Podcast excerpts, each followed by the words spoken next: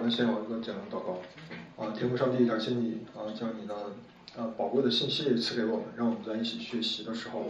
也明白你的旨意如何。你的旨意是让我们活出啊，活出呃在世上活出耶稣的样子啊，让我们真是在教会当中，在平时的生活中都是啊在意他人的需要，啊在意他人灵命的需要和现实的需要，也求主能够。呃，帮助我们，让我们呃能够践行的教导孩子们这样感恩祷告，奉靠主耶稣基督，阿门。那个很多公司都会组织员工进行定期的体检啊，然后通过一些指标的测量，让我们知道自己的健康状况，甚至可以帮助我们及时诊断出某些疾病。那与此类似类似的是呢，就是九标志其实从九个方面来帮助教会保持健康的状况。然后我们这本书就是。这个课程诊断灵命的十个问题啊，它是可以帮助我们审视自己的信仰状况。那么我今天需要学的是第五个问题，就是我们是否关心他人灵命和现世的需要。在主后一百年左右，罗马的皇帝是安东尼庇护。当时罗马帝国每个人都受命要崇拜皇帝，所以基督徒被看作是不忠的一群人啊，并常常被当作不法宗教的追追随者。而受到攻击，基督徒要不断抵挡强加在他们身上的诽谤和无端的指责。当时有一名著名，有一位著名的希腊哲学家，就是亚里斯底德，这个很像亚里士多德，但是不是一个人。亚里斯底德归信耶稣之后呢，他被召，嗯，到罗马皇帝面前为基督徒辩护。他提到基督徒彼彼此相爱。寡妇的需要没有被他们忽略，他们把孤儿从欺压的人手中救出来，富足的人向缺乏的人慷慨解囊，并不张扬。那如此看来呢，就关心他人和他人的需要，一直作为基督信仰的重要方面被传承下来，就两千年以来没有过实质性的改变，没有任何宗教可以像基督教一样以博爱和怜悯著称。那现实生活中呢，我们会常常发现有两类基督徒。第一类就是通常是一是一些福音派的人士，作为整体，他们通常倾向于把更多的时间、金钱以及祷告倾注于宣教以及传福音的施工中，而不是社会性服饰上。这本书的作者就是《诊断里面的十个问题》这本书的作者认同这种做法，在总体上是符合圣经要求的。同时，我们也必须警觉潜在的危险，就是容易忽视现实的需要。那雅各书第二章十五到十六节说：“若是弟兄或是姐妹赤身露体，又缺了日用的饮食，你们中间有人对他们说：‘平平安安的去吧，愿你们吃得暖，穿得暖，吃得饱’，却不给他们身体所需用的，这有什么益处呢？”呃，这类人呢，就是更喜欢分享福音，回答有关圣经的问题。带着经文去安慰，但是他们忽视了他人现实的需要。啊，那么另外一类基督徒呢，则刚好相反啊，他们对身体及物质的需要大显同情，却很少去分享福音。他们传福音的战略是基督徒行为的榜样，会不知不觉满足那些更重要的灵命的需要。他们在生活中更喜欢为饥饿的人提供食物。为邻居修补房屋，把衣服送给有需要的人。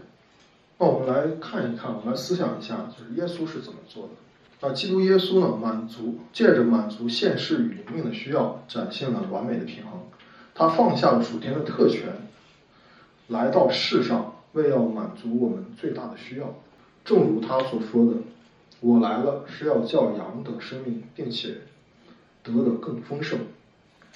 基督来了。他用十字架上的宝血赎了人的罪，使我们得着永生。尽管耶稣首要的目的是满足我们永恒的需要，但他并未对人现实的需要视而不见。他同时实现这两个目标的方法，完美的展现在马可福音六章三十三节到四十四节的记载中。耶稣出来，见有许多人，就怜悯他们。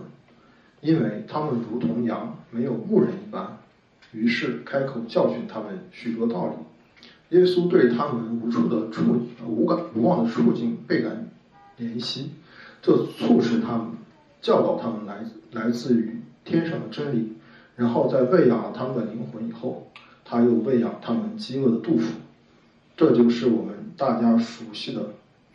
耶稣给五千人吃饱的神迹。我们小组查今天大概刚查过这儿，所以呢，我们其实可以看到耶稣从耶稣的观点去看他人，我们也也会看他们犹如没有牧人的羊，在效法耶稣的样式上有长进，这必然使我们能比从前更快地察觉到他人现实和灵命的需要，真心的关心怜悯他人。而不是敷衍了事，这表明了一个基督徒在不断走向成熟。啊，这个描述的章刚好回答了我们今天这个主题这个问题啊。那让我们来再仔细查看一下历史上那些知名的基督徒是如法如何效法耶稣的。跟路德还是呃路德和加尔文同代的宗宗教改革家慈运利，在与罗马教会分裂以后。说服了苏黎世议会，把当地的修道院改为改为孤儿院。历史上，在福音事工中硕果累累的传道人乔治·怀特菲尔德，把他收入的大部分奉献于殖民地乔治亚的一家孤儿院。英国宣教士威廉·克里在印度成功的废除了千百年以来儿童献祭和焚烧寡妇的习俗。十九世纪。乔治·穆勒是历史上教会历史上信心的伟人，他的日记中有五万次祷告得到具体回答的记录，有五万次。然而，大多数这些祷告都是为着同一个目的：愿神为英国布里斯托多达两千名孤儿提供衣食住行和教育而祈祷。主借着穆勒的手，为这些事工提供了数千万英镑。然后还有。著名的讲道王子查尔斯·斯布珍，他建立了至少十七个老年寡妇之家，以及一个接收了数百名不同种族背景的儿童的孤儿院，也成立了也成立或主持了至少六十六间福利机构。大多数这些机构都在伦敦的穷人区服侍，而且有时候由斯布珍自己提供全部资金。那我前几年读过一本书，就是《挚爱中华》。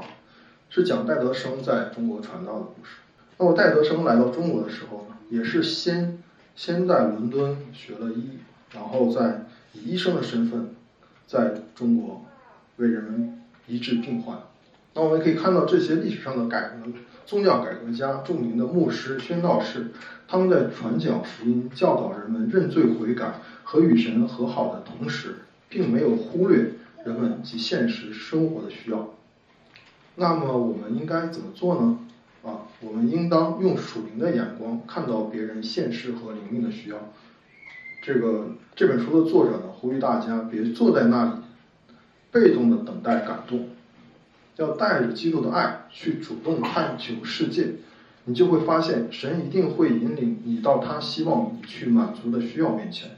并且你会发现，在你成为基督满足他人需要的器皿的同时。他也同样满足了你许多许多的需要，啊，加尔文曾经说过，人真正向神的方面，莫过于向人行善，啊，愿我们一同效法耶稣，关心他人现实和灵命的需要，这是判断我们属灵健康的重要指标。我们再做个结束祷告。啊，亲爱的上帝，感谢你，啊，将这样的信息通过短讲的形式，呃，传递给我们，让我们来思想。你的教导，你的爱，也让我们通过彼此相爱，彼此照顾到他人的需要、现实的需要和灵命里的需要，来共同彰显你的爱。孩子们，这样感恩祷告，奉告主耶稣基督的名，阿门。